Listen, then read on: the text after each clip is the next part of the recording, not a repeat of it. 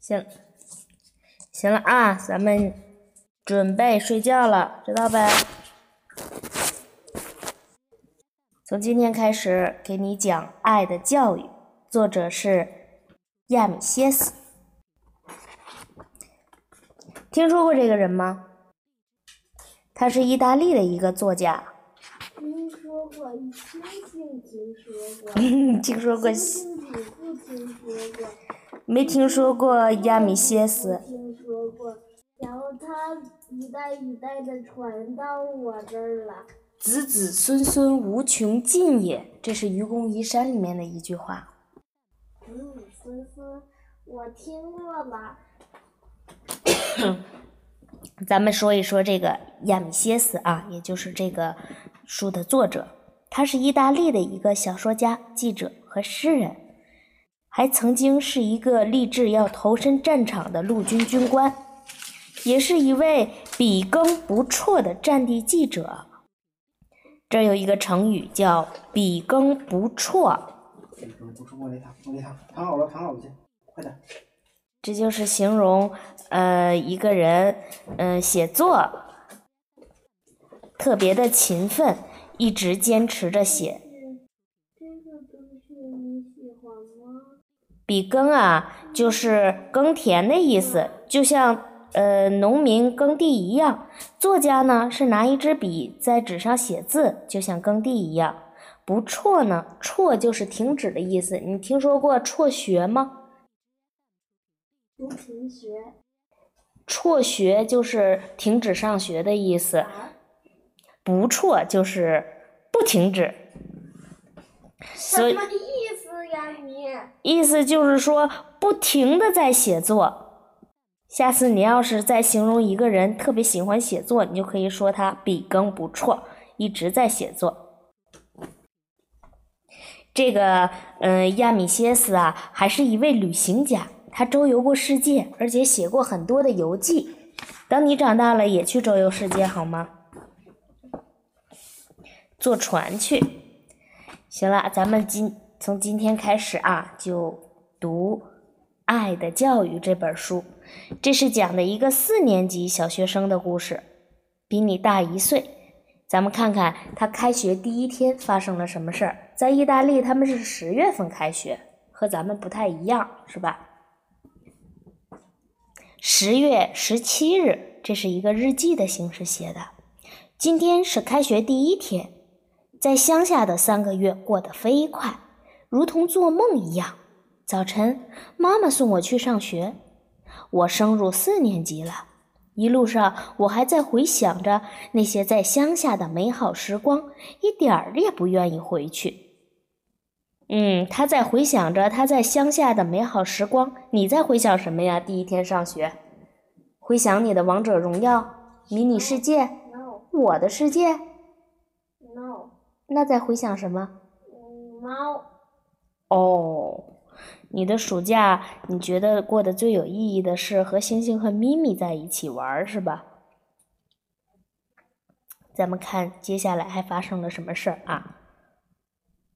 通往学校的每一条街道都挤满了学生，书店门口也挤满了给学生添置学习用品的家长。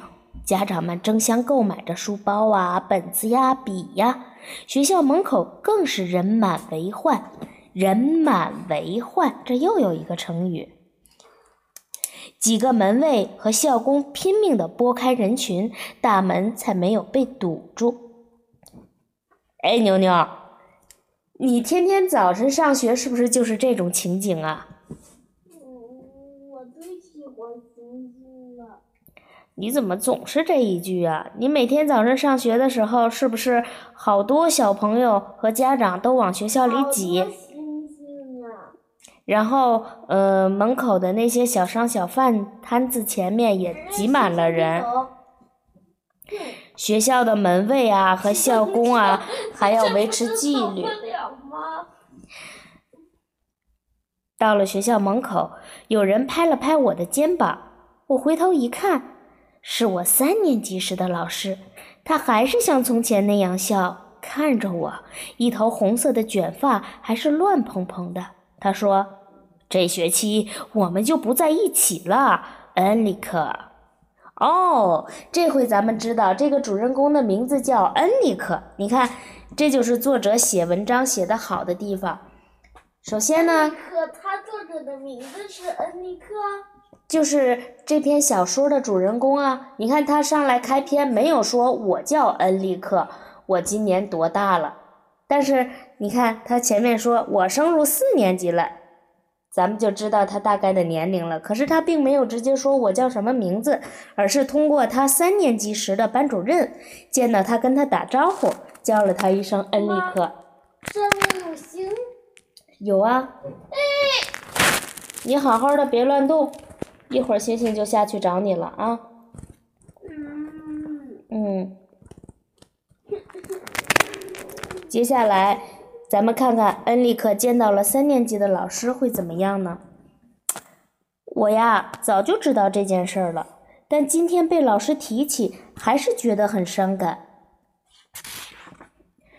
我们一起挤进了学校，陪着孩子来的有先生，有女士，有的看起来像普普通通的工人，有的看起来像官员。除此之外呢，还有爷爷奶奶或是佣人陪着来的。他们都是一个手拉一个孩子，一只手拿着成绩单，挤在接待室旁边的楼梯上，吵吵闹闹，就像在看戏一样。这有一个比喻，就像在看戏一样。我又看见了这个大大的接待室，开心极了。三年来，我每天去教室都要经过这个地方。二年级教过我的女老师看到我，跟我打招呼：“艾利克，你现在可要去楼上读书了，以后很难碰到了呢。”她一边说，一边恋恋不舍地看着我。校长先生被很多孩子的母亲围着，他看上去很着急，可能是他们的孩子没有拿到入学名额吧。校长先生的头发好像比以前。更白了，而同学们看上去比夏天的时候长高长壮了很多。这有一个对比：校长先生头发变白了，而同学们呢，长高了，是吧？这也是一种写作手法。在楼下，我看到刚好分在一年级的同学们，是有的十分倔强，不愿意进教室。有的即使进入教室，也不肯在座位上坐好，到处跑着；有的因为看不见爸爸妈妈而哭泣，他们的父母不得不折回去哄他们、安慰他们。老师们在一旁心急如焚，不知所措。这是在描写一群刚刚上小学的同学们的状态。你回忆一下，你小时候是不是也是这样啊？No。你小时候不这样吗？第一天上学的时候，你是什么样子的？你是很。你是很听话的进教室了，是吧？我要星星，我跟你说嘛。不行，星星选择我了。我的弟弟进入了一个名叫戴尔卡蒂的女老师班级，而我被分到了佩尔伯尼老师的班里。我的教室在二楼。上午十点，我们班的所有同学都到齐了，一共五十五个人。可是从三年级一起升上来的只有十五六个人，其中包括德罗西，那个总是拿一等奖的优等生。坐在教室里，想到暑假在树林里度过的美好时光，比起来，学校的空间竟是如此的有限。你就可以写坐在教室里，想到暑假在平板里玩的美好时光。比起来，学校教学真是没意思，是吧？你是不是想这样说呀？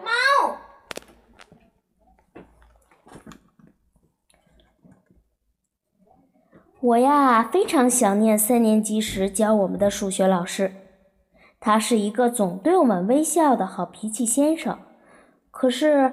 我不能经常看到他了。想到他那一头红色的卷发和可爱的笑容，我突然觉得有点难过。现在这位男老师是个高个子，留着灰色的头发，没有胡须，额头上有一条笔直的皱纹，说起话来粗声大气。他瞪眼看着我们的时候，仿佛能一眼看透我们的心里。他似乎不怎么笑。我对自己说：“唉，今天才是第一天，以后还有整整九个月呢。”会有多少作业？有多少考试？有多少辛苦在等着我呀？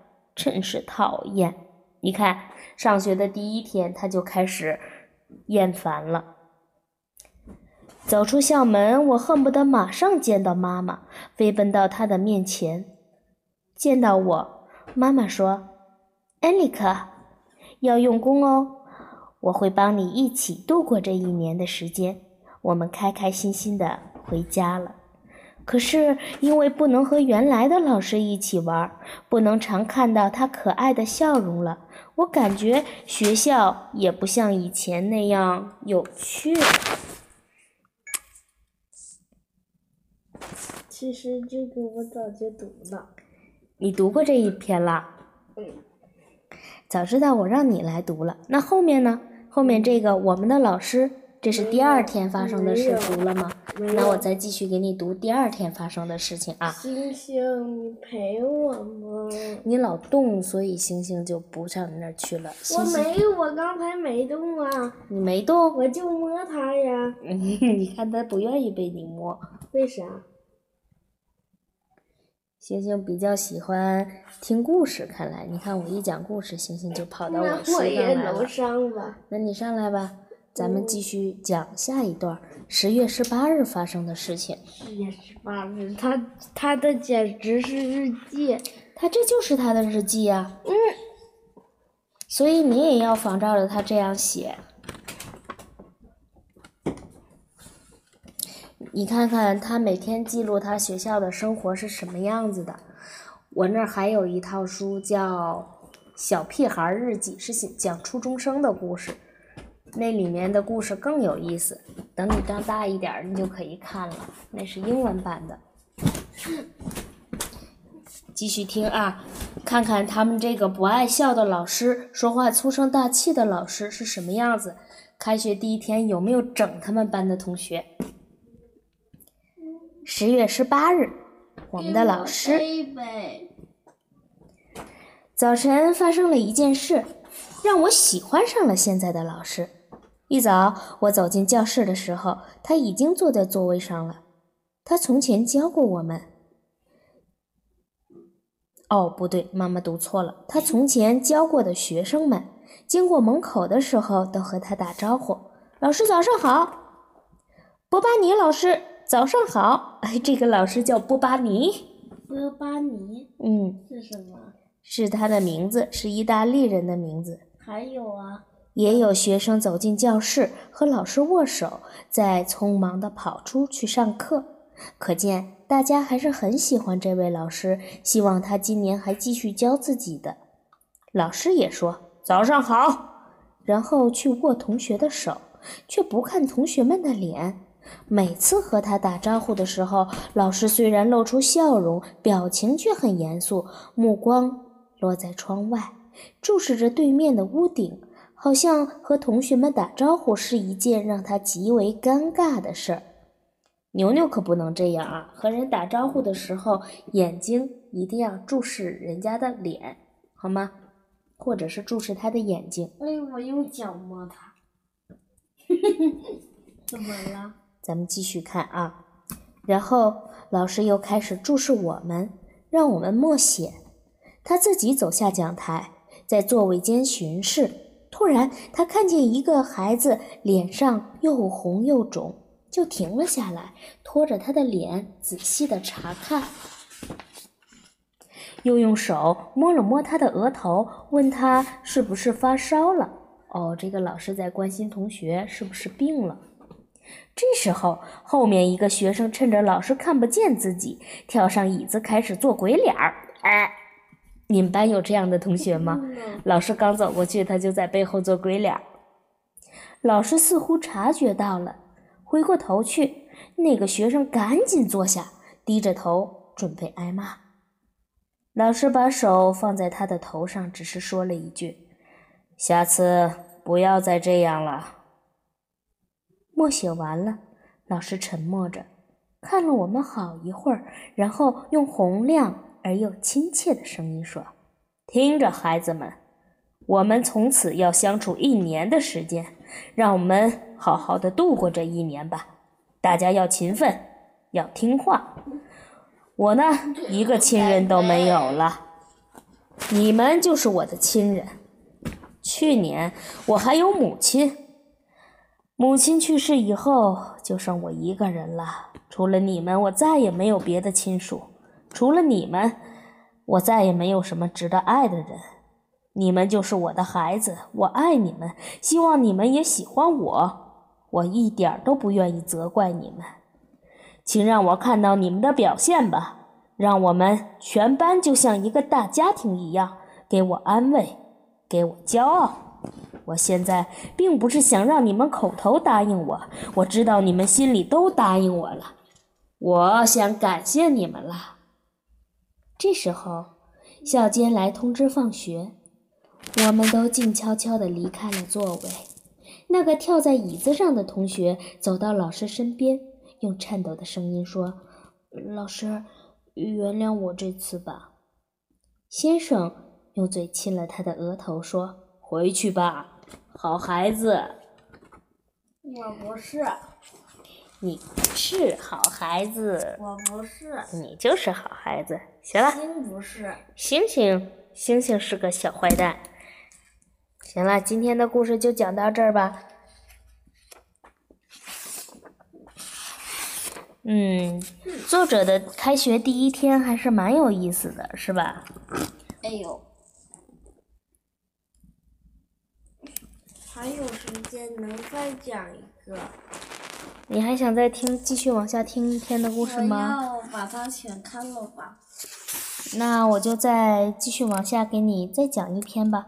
这是十月二十一日发生的事情了。什么？你用手机照明？嗯，不是，是用充电宝照明的。十月二十一日发生了一件什么事情呢？事故。这篇文章。题目作者起名为“事故”，看看发生了什么事故啊？新学年刚开始就发生了一件意外的事情。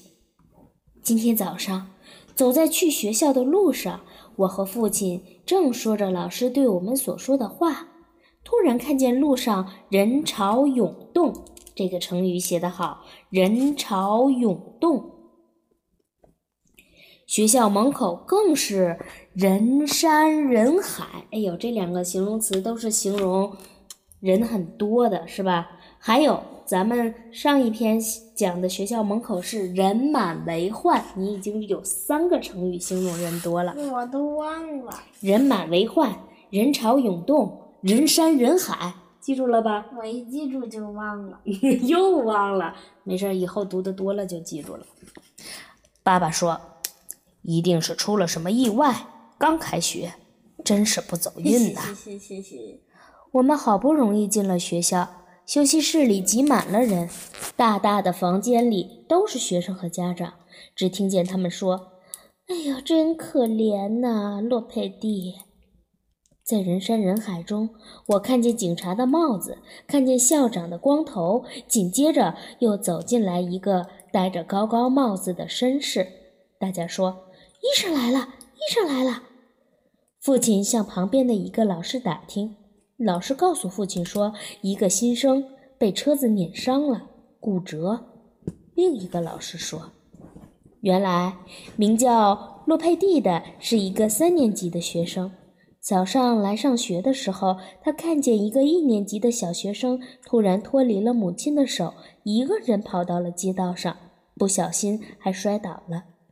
不巧的是，一辆车正好朝他的方向驶过来，眼看这个小孩就要被车子碾伤了，于是洛佩蒂大胆地跳了过去，一把把小孩抱了起来。可是他自己的脚却没有灵活地躲开，被马被马车压了过去。洛佩蒂是一个炮兵大卫的儿子。这个是在很久很久以前，那时候还没有发明汽车呢，大家都是驾着马车。看来这个小朋友是个英雄啊！他为了救一年级的小朋友，结果自己被马车撞伤了，是吧？以后过马路一定要注意安全，知道吗？一定要认真的走路，既要小心脚下的石头，又要小心前后左右驶过来的车。怎么有石头啊？地上一个石头就没有。有可能会有的。你还记得地上有大球吗？你的胳膊好了吗？上次摔破了，差点都没有办法去游泳。嗯，已经好多了。什么叫好多了？还有还有疤呢。还有疤呀，那疤痕就得慢慢恢复了，但是伤口不流血了。